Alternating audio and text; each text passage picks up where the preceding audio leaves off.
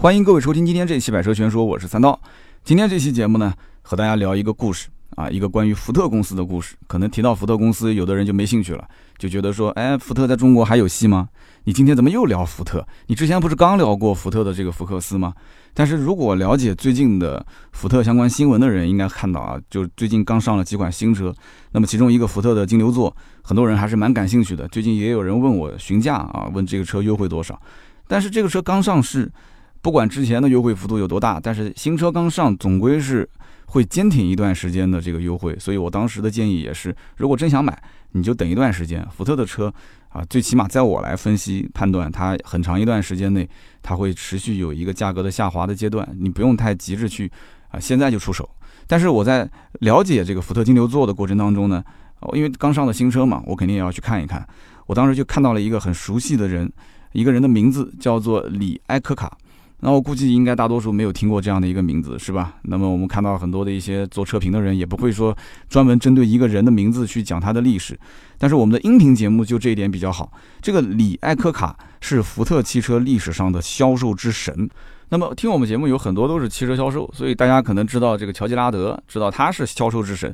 但是他其实当时是卖雪佛兰的车嘛，对吧？卖的非常的好。他跟这个李艾科卡的性质还不同。李艾科卡其实是福特公司的这个管理层，那么一直做到福特的老大。当然他不是老板了，只能说是一个比较有名的职业经理人。但是销售出身，所以他在福特公司里面的这个历史，我觉得有机会啊，跟大家可以好好聊一聊。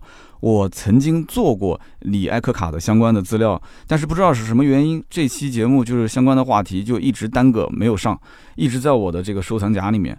所以呢，我当时看到这个名字之后呢，我当时在想，哎，那我就把我之前的这个话题拿出来，可以再说一说嘛，就把李艾科卡的这个人物历史传记可以跟大家去当一个故事分享。但是后来我看了看这个李艾科卡的故事之后。这个人其实结局是很惨的，他在福特混了几十年，最后因为功高盖主啊，就被这个福特公司老板就赶出了公司。但这里面肯定有很多错综复杂的原因了，并不是说完全功高盖主这一点。那么他帮福特赚了很多的钱，但是最终的结果是被赶走了。他被赶走之后呢，去了克莱斯勒。当时克莱斯勒也是一个基本上濒临破产的公司了，但是呢，他到了克莱斯勒之后，一年的时间就帮这个公司扭亏为盈，赚了二十四亿美金。啊，比之前这家公司六十年的利润总和还要多，非常夸张。所以你艾克卡的故事，我当时都写了一半了，后来做了一个收藏，结果就没聊了这件事情。但是我在看这次这个你艾克卡的相关的这个资料的时候，我又发现了一个更加牛叉的故事，也就是今天我想给大家去分享的福特汽车和。蓝雪时节的故事啊，我这个蓝蓝蓝发音不是很准，大家反正理解一下 啊。那么首先很抱歉的是什么呢？就这个故事准备的相对比较匆忙，所以如果。节目当中呢，有一些这个说错的地方，或者说是遗漏疏忽的地方，希望大家多多见谅。那么也可以啊，在我们的节目的评论区进行留言补充。那我相信肯定也有一些朋友，只要是在企业里面啊做高管的，应该是听说过蓝雪时节这样的一个故事啊，上过 MBA 啊，或者是怎样，肯定是有人会讲过这个故事的。大家可以来补充交流。那么下一次有机会呢，我们再去说一说这个李艾克卡的故事，非常厉害，也是一个非常励志的人物传记啊。那么以后在聊他的故事的时候，我们也可以穿插着把大家对于蓝雪时节的故事补充的地方也可以穿插着讲。那么其实今天这个关于福特公司的蓝雪时节的故事，概括起来非常的简单啊。蓝雪的蓝就是蓝天的蓝，雪就是血液的血，蓝色的血液，十个杰出的人物，蓝雪时节。那么这是个什么故事呢？一九四三年的时候，当时距离这个二战结束应该还有两年的时间。那么老福特，也就是这个埃索福特。就是创始人的儿子啊，老福特当时躺在这个病床上，已经是奄奄一息了。他得了癌症。那么这个福特公司的创始人叫做亨利·福特啊，这是他儿子。那他当时才四十九岁，就已经就得了胃癌，然后手术之后呢，又变得就是更加的病情恶化，也快不行了。他也知道自己活不了多久，所以呢，当时就让公司的相关的人员说，呃，你去把我的儿子。啊，也就是福特创始人亨利·福特的孙子，就是把我的儿子喊来，然后呢，我要指派他做我的下一任的接班人。那么大家就火速就把他的儿子给喊回来了。他的儿子当时在干嘛呢？他儿子当时是在美国的海军服役啊，这个我们就管他叫小亨利·福特啊，或者叫做小福特。那么小福特呢，在当兵的时候，我估计也没多少人知道他是富二代啊，除了上面的可能一些大领导招他入伍的这些人知道。那么他的那些战友啊，你想。换上军装，大家都长得是一个样，对吧？当过兵的人都知道，其实真正当兵的时候，互相是什么背景，大家也不会说的太清楚。但是退伍之后，哇，那就是立马回归 现实了啊！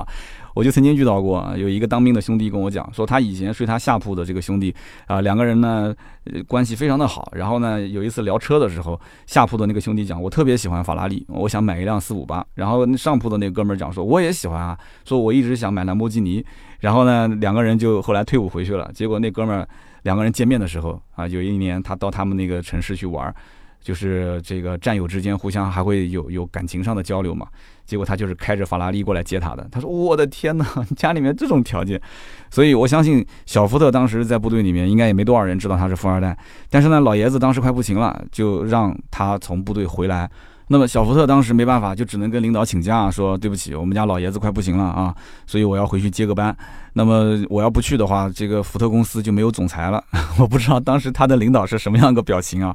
反正呢，小福特当时就是火速就回到了公司。那么回到公司之后呢，他父亲就去世了。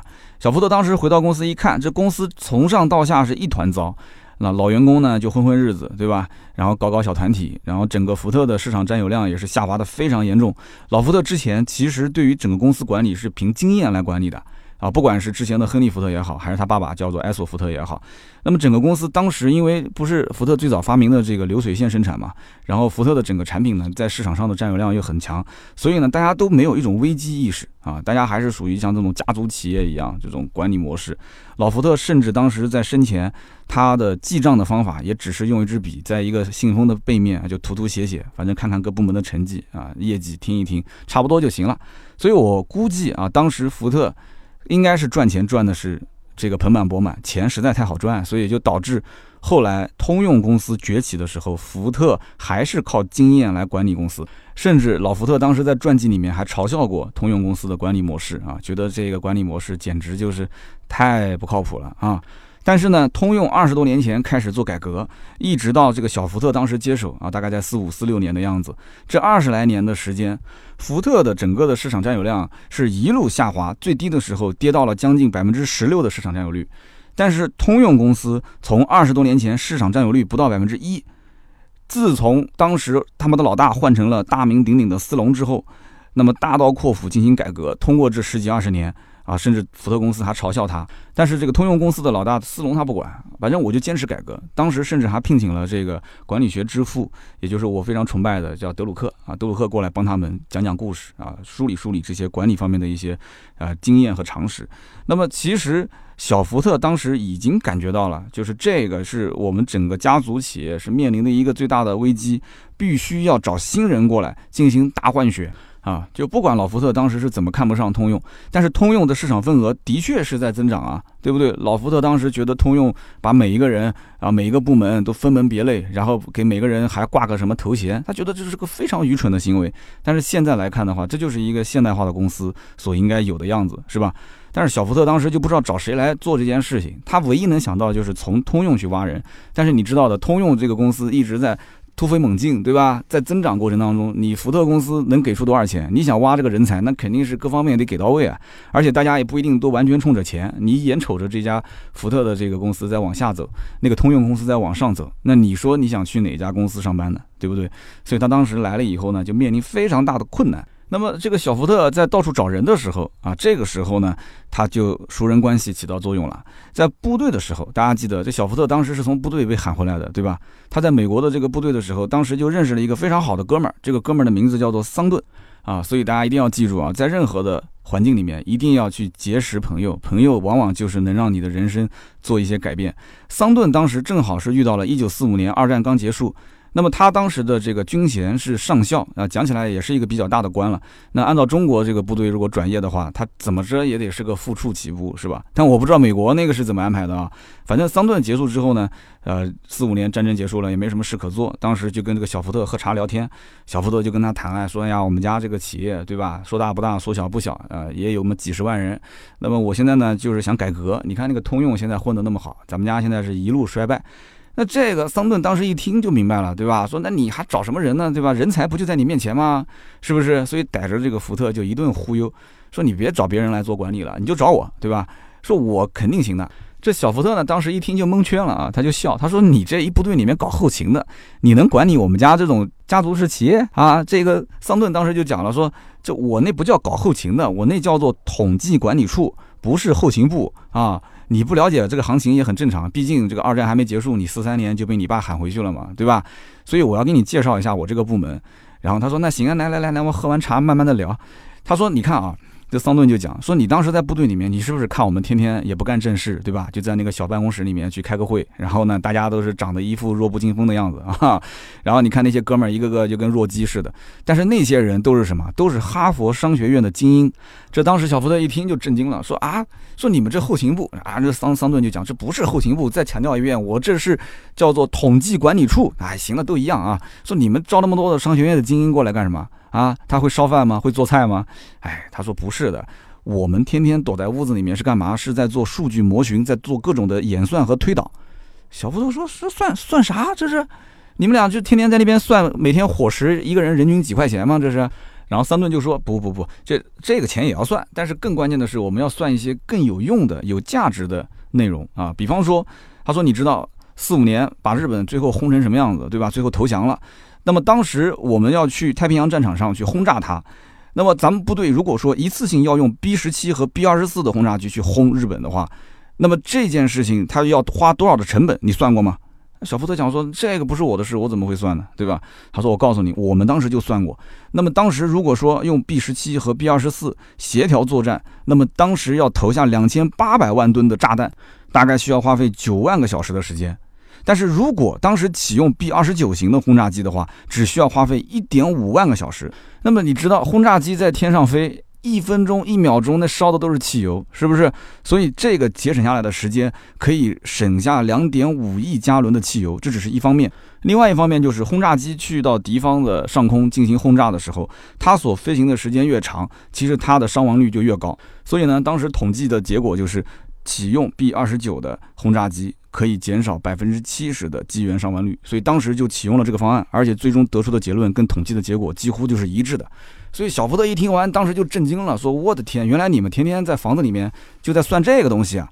哎呀，可以可以，我还以为天天就是什么扫扫地、打扫卫生，然后准备准备伙食什么的呢。所以呢，当时桑顿把小福特这么一忽悠，就给忽悠瘸了。”那么他就顺利的进入到了福特公司，但是没多久呢，他就跟福特就说了，他说：“哎，我一个人不行哎，我得要有一个团队，是吧？所以呢，我想再带几个兄弟进来啊，一起来帮你做咨询管理。”小福特说：“那你要带几个人呢？”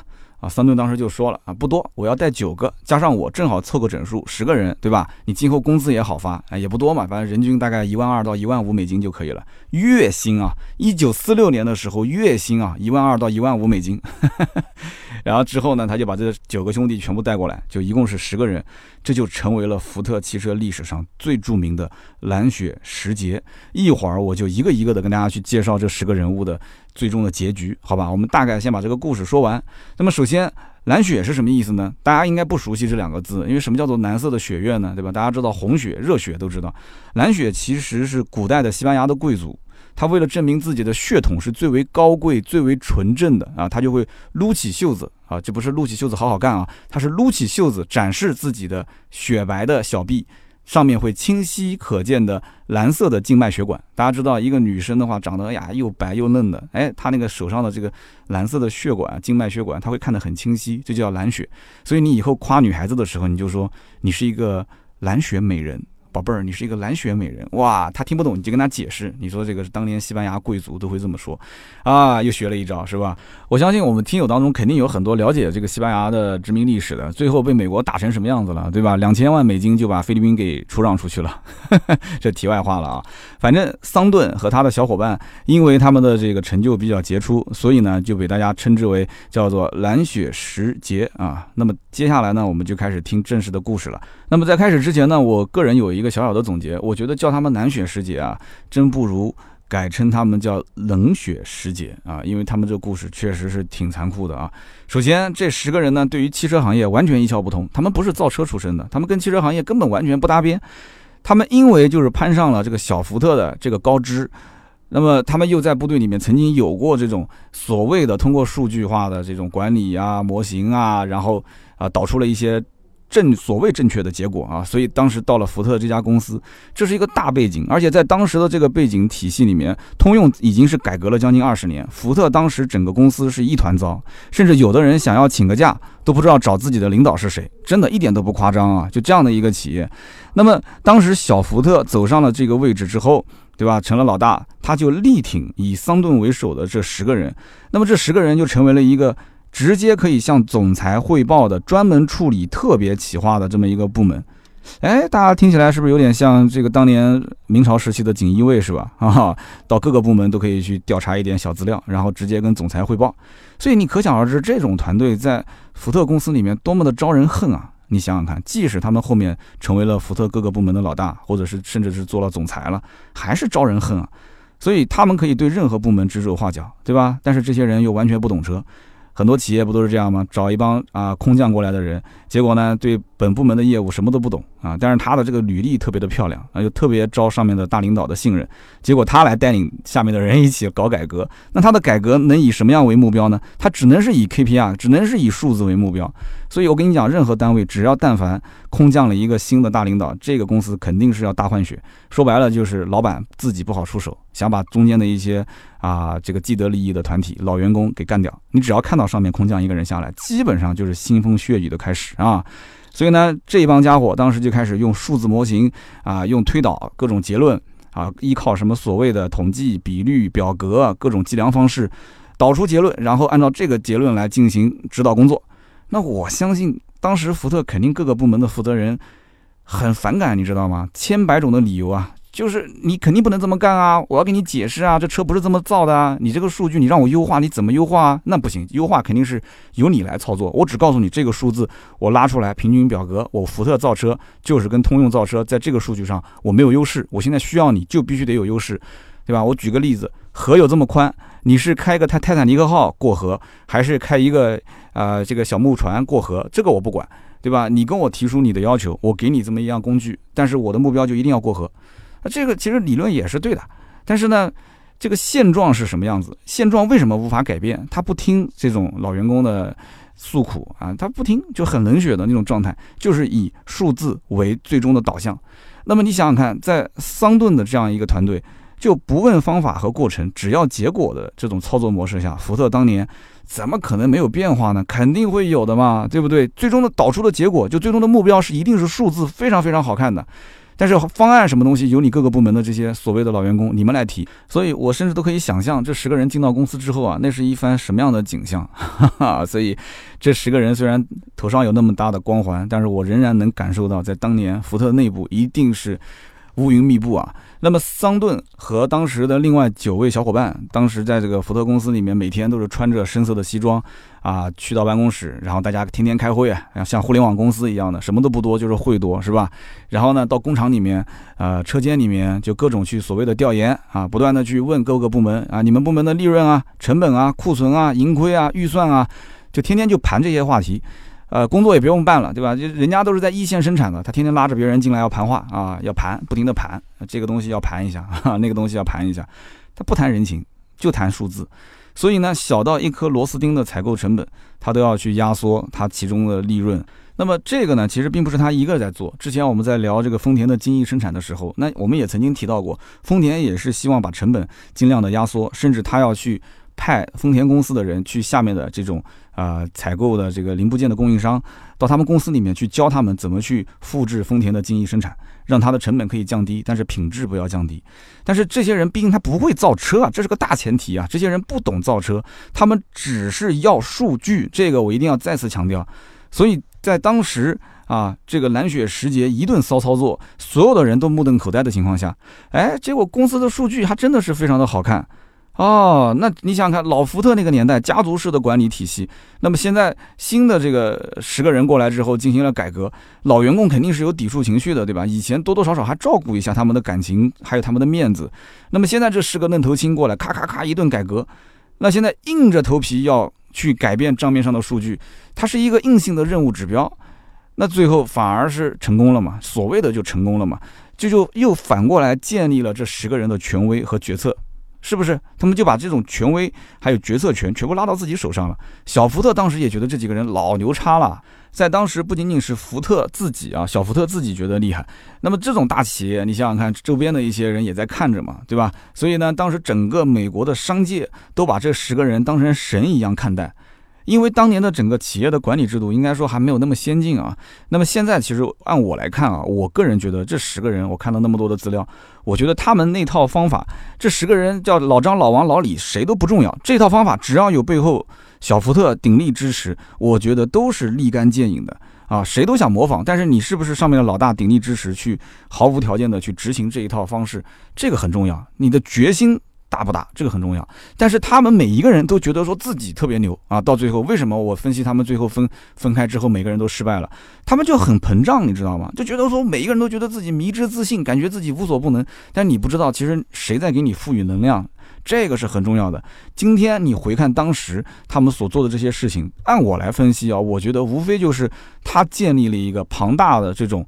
应该叫做幕僚团队，就是那种一个企业家、一个私营企业的老板啊，身边有那么几个特别特别信任的人。然后呢，他再把之前老福特的那种分权制度啊，有很多元老，有很多有经验的老员工啊，有些事情你说了算。然后把这些所谓的凭经验来判断、凭资历来判断的事情全部否决掉，然后全部以数字。就是你拿数字说话，你多少的工作经验，这个跟我没有关系。拿数字来说话，用这个来作为集权的一个标准，我个人觉得啊，其实推进起来肯定是特别快的。然后再用各种数字模型，然后各种推导结论，用这种所谓的表面的手法和手段，然后去牺牲什么呢？牺牲产品的品质和客户的满意度，然后来打造出一个非常漂亮的数据。这不就职业经理人干的一些事情吗？所以呢，我分析集权制它本来就是一个效率最高的方式啊。那么再加上老福特本身之前的那种管理经验啊，各个方面的这种判断都是相对来讲比较落后的。那么更改成这样的一套管理模式之后，你只要强制去执行，你不管谁的经验丰富还是不丰富，你就是拿十只猴子过来强制去执行，它最终得出的结果还是好的。所以。蓝血时节，为什么我说它叫做冷血时节？它就是用数字这种冷冰冰的东西去粉碎所谓的经验论，否决人性的存在。哎，这么一说的话，我觉得那还和我们这个古代的一个大文豪朱熹有点像，对吧？就是存天理，灭人欲，这个话其实不是他说的，这是后人总结的。但是他这个作为理学大师，很多人觉得他的这些道理啊，还是看在什么时代、什么人所用啊。有些时候，某些时代的人会用他的这个。那朱熹本人其实本身我评价也不高啊。这个哥们儿得势之后也是各种整人嘛，啊，整自己的对手，甚至自己对手的那些亲朋好友、爱人连着一起整。那你说存天理，灭人欲，对吧？你还是个理学大师，那你的人欲怎么就那么强呢？对不对？所以很多东西都是浮于纸面上的，说说而已。真让你去干，你又是另外一回事了。你不能否决人性的东西，是不是？所以南雪时节当时在福特公司就把这些东西全部呈现在纸面上，呈现在纸面上，所谓的清晰明了、数字化。但是真正这些问题，它呈现在纸面上，只是把某些问题放大了而已，还有更多的问题是没有呈现的，对不对？每一个福特公司的老员工，我可以相信他。不是说看不到这些问题的存在，也不是不知道怎么去解决。你想想看，这些老员工，对吧？都是一线的，他怎么可能不知道怎么才能把福特公司经营得更好呢？把这个手头的事情做得更好呢？肯定都是知道的。只不过每一个人的声音都太小，对吧？老福特当时并不可能在自己的老的员工体系里面拎一个人出来说：“哎，你说说这公司该怎么办？我听你的。”不可能的，远香近臭。外来的和尚好念经，而且还有一句名言是这么讲的，我觉得更贴切，叫做“当雪崩的时候，没有一片雪花会承认自己才是罪魁祸首”，对不对？但是你想想看，雪崩的话，每一片雪花它都是有责任的，这个你怎么去解释它呢？那么福特当年的确因为这个蓝雪时节的到来，也辉煌了一段时间。因为毕竟这几个人到了福特之后，确确实实从无到有啊，创建了一系列的相关的制度，比方讲财务的控制啊，预算的编列、生产的进度、组织的图表，包括成本和定价的研究、经济的分析、市场的这个整体竞争力的调查等等。那么这些其实你现在来看的话，就是一个。我们当下这种现代企业的管理体系的一种雏形，是不是？这些我们现在来看的话，觉得这是好像做企业必须要经历的一些东西。但是你要知道，这是在一九四几年的时候啊，对不对？这些兄弟就已经当时想到要这样来管理企业了，还是很厉害的。就福特这家企业，当时就从传统型企业，相当于去跨入到了一个现代企业的这么一个转变啊。所以他们帮福特公司可以说是。构建了一个非常强大的财务控制体系。你也可以说是一个啊监管这将近三十万人的一个巨无霸企业的一个监管平台，对吧？在成本和绩效方面去进行监管。但是这里面有个问题，就是如果这十个人他的个人的风格那么的强烈，光环那么的强烈，到最后就形成了盲目的、过度的迷信。就这么一个分析工具，它只是一个方式方法，它是个工具，这不是它的目标，也不是它的原则。把这个东西当成了最终的目标和原则，所以就导致福特整个公司就是。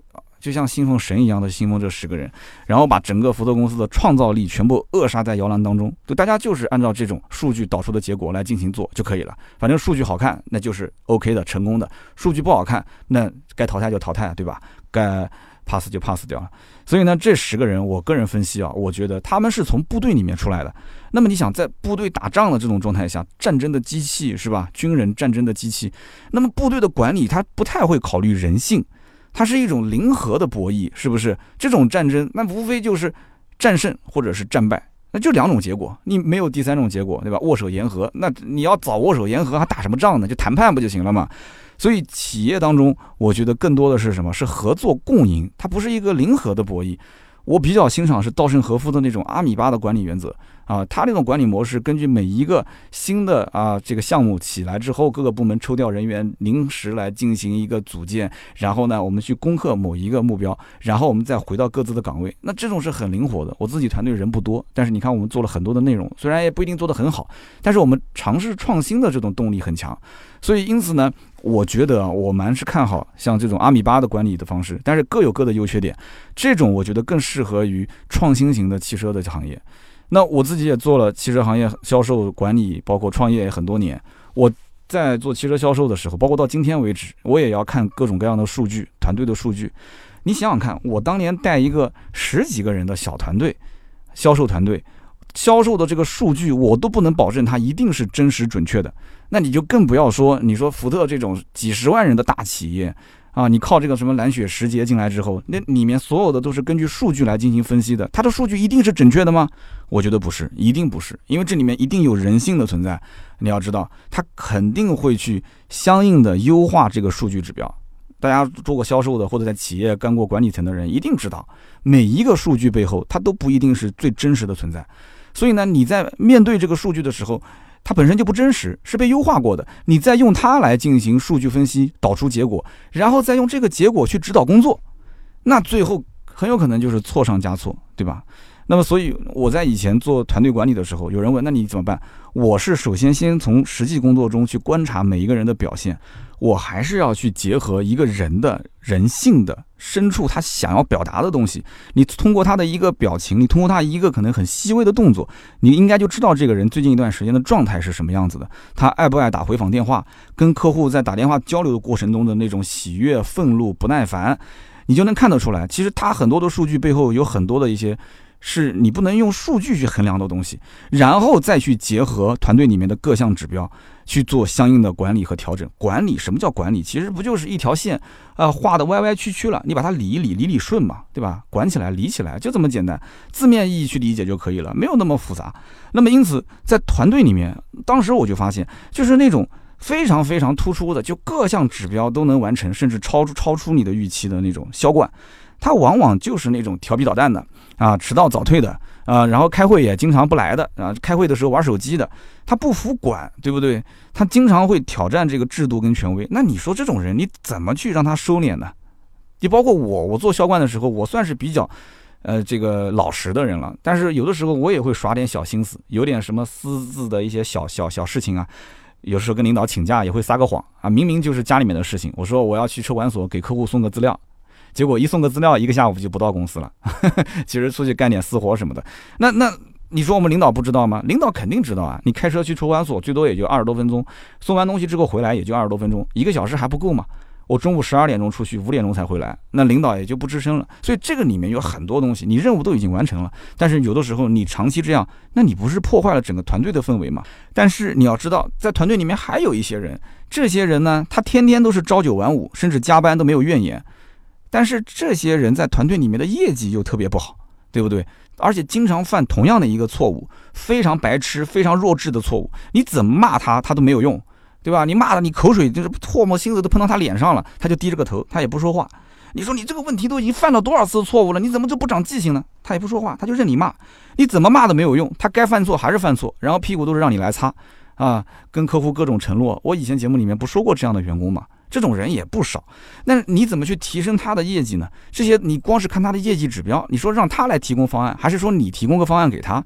我跟你讲，这些都是管理上的难题。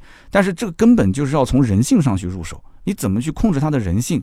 对不对？怎么让这个整个的团队执行力非常非常的强，啊，甚至有一些道理你可能自己都想不通，但是你说出去一定要特别的坚定，特别的自信，那么底下的人这个头脑就被你洗掉了，然后跟着你一起干，啊，直奔一个目标。你说你用这些数据各个方面去统计，然后导出一个结果，用数据这种冷冰冰的东西去指导大家来操作。所以我不讲嘛，只是在那个年代，它可能真的是很管用。但是到现在来看的话，互联网这么发达，蓝雪时节放到现在这个年代，我觉得真的时节能出一节就不错了。所以我们要知道一件事情，用数据来管理，它只是一个手段，它不是根本的目的，对吧？你说你把你自己变成一把尺子，你用你的尺子来衡量所有的世界上每一个人，那你只能是在你尺子仅有的刻度里面去衡量，而你不是一杆秤。你要如果是一杆秤的话，任何东西你去衡量，它就是放在上面，你可以跟它进行平衡，你可以给自己增加一些筹码，你可以平衡它。所以你自己不管怎么变换，你最终你还是形态没有变，你就是一杆秤。但是所有的人他就认为我就是一把尺子，我看这个东西不爽，这是圆的不爽，我要盘它啊。然后那个东西是方的也不行，那个东西是三角形的不规则的图形都不行啊。我一定要是它呃横平竖直，它就是我尺子可以测量的，我觉得才顺。那你用数字去衡量，不就是这么个概念吗？对不对？所以我是很讨厌用数字来管理公司的，但是不能没有，你要结合着一起用啊。所以南雪时节，我觉得在当时是把手段最终当成了目的，有点跑偏了。但是你不可否认，在当时那个企业管理制度，就是那种思想还没有开化的年代，他们的那种所作所为真的是十分的耀眼夺目。所以呢，福特公司因此也是受益匪浅啊。但是最终也是迷失了方向嘛。南雪时节可以说是让当时福特整个企业的监管制度。最后变成了一个最终的目的了啊，就是为了监管而监管，所以财务部门就成了福特公司一个至高无上的权力中心，也就导致它所产出的这种产品就偏离了市场，偏离了客户啊，产品力就下滑非常严重。但是这个是几十年之后的事情了啊，所以怎么讲呢？就是改革其实对于企业来讲还是很重要的，但是试错要看成本啊，试错的成本不高都可以试一试，成本太高有的时候。你一轮梭哈，你可能就再也翻不了身了。那么桑顿是蓝雪时节当时里面第一个进入到福特公司的，也可以说，呃，当时他肯定自认为会混得风生水起。但是没多久，这个小福特呢又挖了一批通用的高管过来。一起管理公司，那我打心底里面觉得小福特对他还是有一些不太信任的，因为你毕竟不是造车出身。那么蓝雪时节的这个算是创始人了，这个桑顿呢，当时就觉得好像自己的权力被削弱了啊，也没什么可干的了，所以就主动选择了离职。那么桑顿当时不是带了九个人来这家公司嘛？一开始他们十个人一起呢，更像是一个福特的顾问公司。那么为福特会提供一些企业的这种咨询服务，对吧？现在很多企业不都喜欢找这种顾问公司嘛？上什么飞机场啊、高铁站啊，两个手叉腰往那边一站，天天跟你讲大道理的啊，执行力啊，怎么怎么，我服务了多少家企业，帮什么什么企业创造了多少市值。有的时候我就在想，我说这种企业管理咨询公司，如果这些都是大神的话，他为什么自己不去创业呢？但有的人可能又要说了，这是个悖论，对吧？那你说那个足球教练员长得一个个都是呃肚皮多大的？但是我在想，如果这个足球的教练员曾经不是一个著名的球星啊，或者说他没有过辉煌的战绩的话，他能当足球的教练员吗？这些人我就不知道他们是什么背景了。他们有经营过上市企业，或者有经营过非常。牛叉的一些大企业的经历吗？然后这个企业我不做了啊！我像马云这种，马云现在要是做什么管理咨询公司，我觉得肯定很多人要请他。但是我觉得我要是做企业，我不会请他。为什么？因为他的东西我复刻不了。我不是马云，我请他来没有任何用，对吧？所以我当时觉得这是个悖论。但是没办法啊，他当时十个人进到福特公司，一开始是作为一个咨询顾问，但是后来呢，桑顿不是因为这个权力被削掉了嘛，然后他就走了。走了之后，另外九个人仍然选择留下。那么留在福特就成为了福特各个岗位的高管。那么节目的最后呢，我们就回看一下这蓝雪时节虽然创造了辉煌，但是他们几位最终的结局到底是什么样的？那么有的时候你站在人生的终点往前看，你才能一目了然，对吧？那么首先就是这个桑顿啊，也是第一个进入到福特公司的这个跟小福特关系特别好的人。桑顿当时进入到这个福特公司之后，不是因为职权被削减之后嘛，就直接离职了嘛。离职之后呢，就创立了一家叫利顿工业。哎，有人讲了，这个利顿工业我知道，那我桌子上面就有，对吧？利顿红茶嘛，这跟你个喝利顿红茶没有半毛钱的关系啊。也有人讲叫里顿工业，木子李，但是有人翻译成是利益的利啊，跟那个喝茶的那个立正的立是完全不一样的。这个不重要，重要的是这家企业最后是被资本市场完全左右，然后惨败而收场。也就是说，这家公司我都可以想象得出来，桑顿肯定也是用各种数据来指导它进行发展。啊，在这个时候，我们应该走向什么样的一个增长量？那么要达到这么一个增长量，我需要多少的资金？然后不停的融资，不停的融资，盲目融资就导致资本市场去控制这家企业。那么资本市场一控制嘛，它都是贪婪的，那么最终惨败收场，对吧？那么时节当中排名第二的叫做麦克纳马拉。麦克拉马拉之前在被忽悠到福特之前是做哈佛大学的教授，哇塞，一听哈佛大学的老师那很厉害。那么到了福特之后确实很厉害，这个人脑子非常灵光，而且对数字特别敏感，基本上是不用去翻这个账本啊，你跟他说什么他就立马能跟你说出来啊，这个数字具体是多少。那么这个人在福特公司也是非常非常受小福特的欣赏。那么当时在福特公司一直成为最高的职位是到了福特公司总裁。那真的就是一人之下万人之上了啊！那么离职之后呢，他又做了肯尼迪的国防部长，所以你可以想象得出，这个人当时到了福特，不仅仅是才能的问题，包括他的社会资源也是非常的强。那前脚跟福特公司刚离职，后脚就去做肯尼迪的国防部长了，包括当时打越战也跟这个人有很大的关系。那么当时美国在越战的时候节节败退的时候，这个哥们儿啊，麦克纳马拉。他还用数据来告诉所有的人说：“你看，我根据数据推算，美军仍然胜券在握啊！大家只要耐心的等待就可以了。”那结果呢？这也是他人生中最大的一个败笔。那么退休之后呢？啊，你说他失败是不是还是不失败？他退休之后又成了世界银行的总裁。那么第三一位叫做利斯，这个利斯呢，当时是被派到这个法国的福特公司。直接就力挽狂澜啊！把这个公司可以这么讲，交出去的数据，让这个小福特啊，真的是晚上睡觉都能笑醒。那这哥们儿当时也就开始膨胀了嘛。那么他通过各种数据的推断啊，然后演算，他说我马上可以造出一款车，这个车一定是爆款，一定是大卖，想都不用想。哎呀，我跟你讲。那小福特一看你之前的这业绩这么漂亮，那就开始给你很多钱去砸哎，去投这么一个所谓的爆款的车型。但是这里面得插一句啊，利斯本身就是一个特别理想化的人，他虽然说也是遵循这些所谓的数据为导向，但是他有很多的想法啊，他要把这个车设计的特别的夸张，要把这个车设计的特别的时尚，然后要求它的动力马力特别的大。你要知道我前面说的这十个人都不会造车，他只是通过数据去演算，他认为市场上的消费者一定是喜欢。这些东西的，他要极尽豪华去造这个车，不计成本的去造这个车，到最后这辆车造出来四不像，然后惨败啊！市场上没有任何的好的反馈。我的天哪！这件事情我们插一句题外话，这件事情其实他的老大哥，他老大哥是谁？就是我们刚刚前面提到那个麦克拉马拉。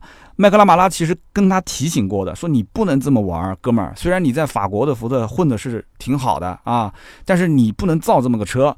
你要知道以后的汽车的方向是什么样子，要人员成本节省，车辆的这个制造成本节省，老百姓要的是耐用的车、经济的车啊，相应的有些时尚感就 OK 了。但是这种思想在当时想做大事的啊，想这个名垂千古的这种米勒的这个脑子里面根本是听不进去的，对不对？大家能理解吧？那种年轻气盛的膨胀的那种感觉，听不进去的。其实如果说麦克纳马拉继续做福特的总裁，能做很久的话，以后也没有什么日本车。啊，抢占美国市场这件事情了。其实麦克拉马拉的很多思想有一点像日系车的那种造车的理念，所以呢，当时米勒这个车造出来之后，没有任何的市场反馈，可以说是惨败。那么因为这个项目的惨败，导致他的自信心受到了非常大的打击，那自尊心各方面肯定也是受打击了嘛。最后还被福特公司给开除了，那可想而知，这种是完全是接受不了的。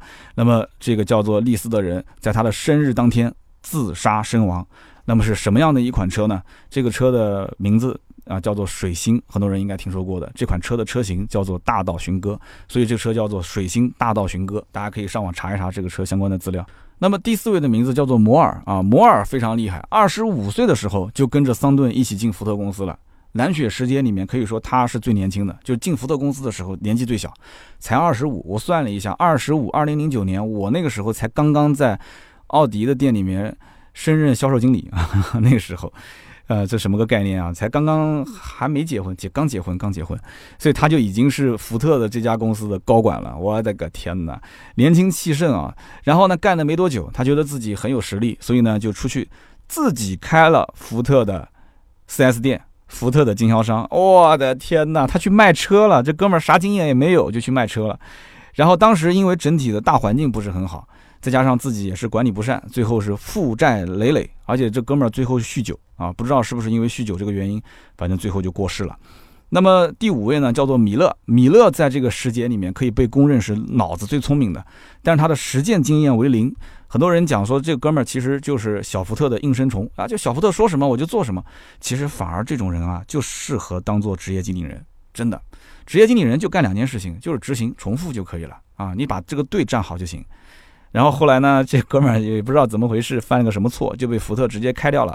那么开除完之后呢，勉为其难啊，退而求其次，就当了这个斯坦福大学的商学院的院长。没听错啊，著名的斯坦福大学商学院的院长。结果哎，当了院长之后，反而混得风生水起啊，这也不用做企业管理了，反正就是做做学术研究就行了。他混得反而很好。然后第六位呢，叫莱特，莱特当时是也是跟着这个麦克拉法拉混的。那么当时他跟着他混的时候呢，在福特的总裁竞选当中，他认为自己跟这个老麦啊麦克拉马拉混的那么好，那肯定是让我上啊，对吧？结果呢，哎，让米勒上了。我刚刚前面也说了，米勒之前不是在法国的福特公司想造车嘛，麦克拉马拉也给了他很多的建议。结果米勒当总裁了，他没当上。结果这哥们儿当时负气而走。但是人走归走，对吧？关系还在，他还是要赚钱的。所以呢，他就开了一个汽车零件的供应公司，哎，成为了福特汽车的供应商。这哥们儿可聪明了，啊，这里面这这么多兄弟还在里面呢。我成为一个福特的零件供应商，所以我就不知道啊，他们这个南雪时节所创造的这个所谓的什么用数据分析来压榨供应商的供货价格，他当时成为福特的零部件供应商的时候，用他自己创造的体系来压他自己的这个供应价格，他当时是什么个感觉？啊，他是接受被压呢，还是他在做一套数据说你不能来压我的这个？那不就是矛和盾的一种说法了吗？这 我觉得很奇妙啊，这里面的故事。那么第七位呢，叫做包世华。包世华呢是在福特公司负责采购的，然后呢，他也是十个人当中唯一没有做到副总裁级别的人。我是怎么理解的呢？哎，兄弟们，在任何公司里面负责采购的，你要告诉我说负责采购的手脚都干净，我死都不相信啊！这是一个油水最丰厚的职位。他当什么总裁、副总裁？我的天哪，这个他肯定是这么想，只要能弄到钱就行了。那些什么虚头巴脑的投钱要他干嘛啊？是不是？所以这哥们儿也比较低调啊，做这个采购部的负责人。然后第八位呢叫安德森，安德森呢他是最早一个离开福特的啊，干了一段时间发现啊，估计他也看穿了，就这十个人在一起也干不出什么事所以这哥们儿当时就直接离职了。大概干了也就七八个月吧，去了一家货运仓储公司去搞物流去了，也不知道这哥们儿后来干的好不好啊？跟我们国内的顺丰比到底怎么样？那么第九位呢，叫做米尔斯。米尔斯在这个时节当中算是比较平庸的啊，也没有什么突出的贡献，职位呢也没同事那么高。哎，但是这哥们呢特别顾家。他呢，就是属于那种小富即安型啊，知足常乐型，兢兢业业，也不参与这些争斗，也很反感这些争斗的事情。哎，我觉得我跟他性格挺像的。哎，然后呢，他最终是在福特公司全身而退啊，安度晚年。那么还有一位呢，叫做南迪。南迪呢，曾经是普林斯顿大学的老师。哇，这里面每一个人的这种背景都非常强。那么南迪当时呢，也是在福特公司为人比较低调，而且最关键就是他的门生众多，他有非常多的学生，而且善于交际，所以他就帮福特公司招揽了非常多的人才。而且这些人才很多离开福特公司之后，去别的大企业也成为了总裁。所以他在福特公司混了三十七年，最后也是全身而退。我们想一想，其实你看那个什么《水浒》一百零八将里面，但凡是拿着个大斧子、拿个大宝剑出去跟别人去各种拼杀的，最后没什么好下场，对吧？但是哎，反而有点小技能的，哎，烧个饭、做个菜、偷个东西什么的，哎，这种人他反而混得好，对不对？所以他有点小技能的人，而且又结交各种人脉关系的这种人，他没有什么真本事，但是哎，往往他能成一些大事情。我个人是比较欣赏这种，也有那么一些心态很好，但是有一点点小才艺的这种人。我觉得在这个社会比较复杂的各个年代，其实都是这样的，就是这种环境下，呃，幸福感是比较容易到来的。嗯，这前面那些你看刚刚听到的，都想做大事，对吧？都想成就大事业，但是呢，结果怎么样呢？就结果反正每一个我感觉下场都不是特别的好。但是他们也曾经辉煌过，也达到了我们达到不了的这种高点，是吧？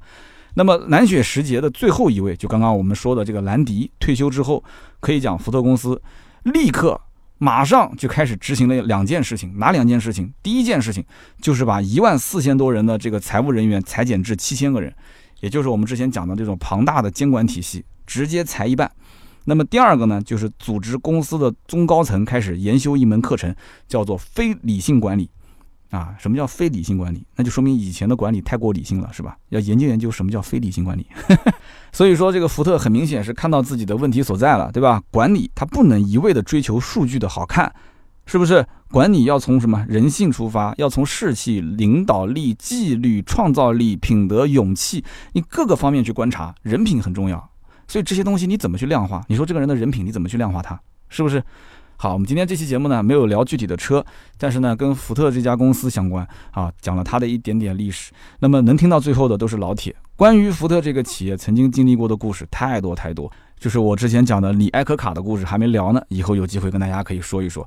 我不知道大家听完今天这个故事有什么感触啊？我相信在大企业里面干了很长时间的一些管理层的人，肯定听了之后是有感触的。也希望听听你的看法。那么我希望即使不聊车本身，一期节目呢，也可以给大家带来一些分享，带来一些思考和启发。那么福特现如今的产品，我总觉得少了一些活力，对吧？美国市场现在只保留皮卡，只保留 SUV 车型。中国市场呢，整个产品的迭代更新的速度又非常非常的缓慢。那我觉得有些时候呢，叫做明古见今知未来。你把以前的故事听完之后，再看看现在福特的处境，有的时候你甚至能看到答案的某一个角啊。那么好，以上呢就是今天这期节目的所有的内容，感谢大家的收听和陪伴。那么关于南雪时节的故事，不知道大家是怎么想的，有没有什么想说的话？在大家的工作的企业当中，有没有这种带着光环空降而来的这些人物？他们又是怎么做的？啊，你怎么看？通过数据来提升效率，去指导工作呢？那福特的这个企业在当年运用这样的一种啊蓝雪时节的这种数据管理的方法，你觉得它可能还会遇到什么样的一些问题呢？啊，我也是很好奇啊，希望大家多多留言互动，留言互动是对主播最大的支持。我们也会在每期节目的留言区呢，抽取三位赠送价值一百六十八元的芥末绿燃油添加剂一瓶。好，下面呢是关于上一期节目的留言互动环节。那么首先这一位听友叫做天才小飞仔啊，他纠正了我当时节目里面的一个小小的错误。他说：“三刀，我现在就在领跑的直营店工作。那你之前说这个车的售价是十点九九到十四点九九，好，我纠正一下，因为呃国家调整了新能源的补贴，所以这个车现在整体涨了一万块钱啊，所以它的正式的这个补贴后售价应该是十一点九九到十五点九九万。”而且到目前为止还没有这个四六零的车型，真的非常感谢啊！就是领跑 S 零一这个车，我当时在现场跟销售聊天的时候，呃，关于售价和四六零车型什么时候交付这两个问题，确实没仔细的跟他沟通，因为当时我也没想到要买，我只是想试试看这个车啊！非常感谢这一位听友啊，对于我的节目当中有一些说错的地方做了一些纠正和补充。那么第二一位呢，也是纠正了我一个这个读音啊错误的地方，他说三刀，你当时。呃，在倒数的最后三分钟吧，你说了一个垂手可得，他说这个叫唾手可得啊，非常感谢，的确啊，这个是唾沫的唾，有的时候就是这样，就是说话说快了，就把自己的这个没文化就显示出来了。的确是唾手可得，唾沫的唾，但是我经常说错，这个我经常说错，我承认，非常感谢啊，我我不讲嘛，其实做这种节目啊，不仅仅是大家在接受我的信息，我也是希望多给我一点回馈啊，也给我一个学习和进步的过程。我现在就知道了，唾手可得啊，一定不会说错了。那么第三一位留言的呢，也是说纠正我一个错误，但是这个错误呢，我要稍微的申诉一下了。他说。三刀啊，幺八六五零不是品牌，是尺寸啊。这位听友的名字叫 L E G E N D R E 啊。那我为什么要解释一下呢？因为那一期节目里面讲的可能确实容易引起大家的一些误解。那么也不止他一位，有还有一位是认识我的，在微信这个私信里面也发给我说，三刀你这一个地方可能是说错了。那么非常感谢大家的提醒。那我今天呢就解释一下，把它稍微扩充一下，大家一起学习学习啊。这个幺八六五零本身是。呃，电芯的一个类别，幺八只是表示它的直径是十八毫米，六五呢是表示长度为六十五毫米，零呢就表示它是一个圆柱形的电池，所以它是直径十八毫米，长度六十五毫米为圆柱形的这样的一个电池的类别。啊，所以这就是幺八六五零的来历。所以呢，我不讲嘛，大家都是一个共同学习的过程。那么当时那期节目里面，我要如果把这段话放进去，那我相信就不会造成任何人的误解了啊！非常感谢以上的三位听友给我的节目做了一些啊刊物啊，非常。非常感谢大家一个共同学习的过程。那么今天呢，听到最后的最后都是老铁了，呃，感谢大家的支持，也希望多多留言互动啊。那么以上就是节目所有的内容，我们周六接着聊。如果有更多的一些想要加我们的微信跟我们沟通，或者是想要咨询新车、二手车的价格，都可以联系我们的私人微信号四六四幺五二五四。好的，我们周六见，拜拜。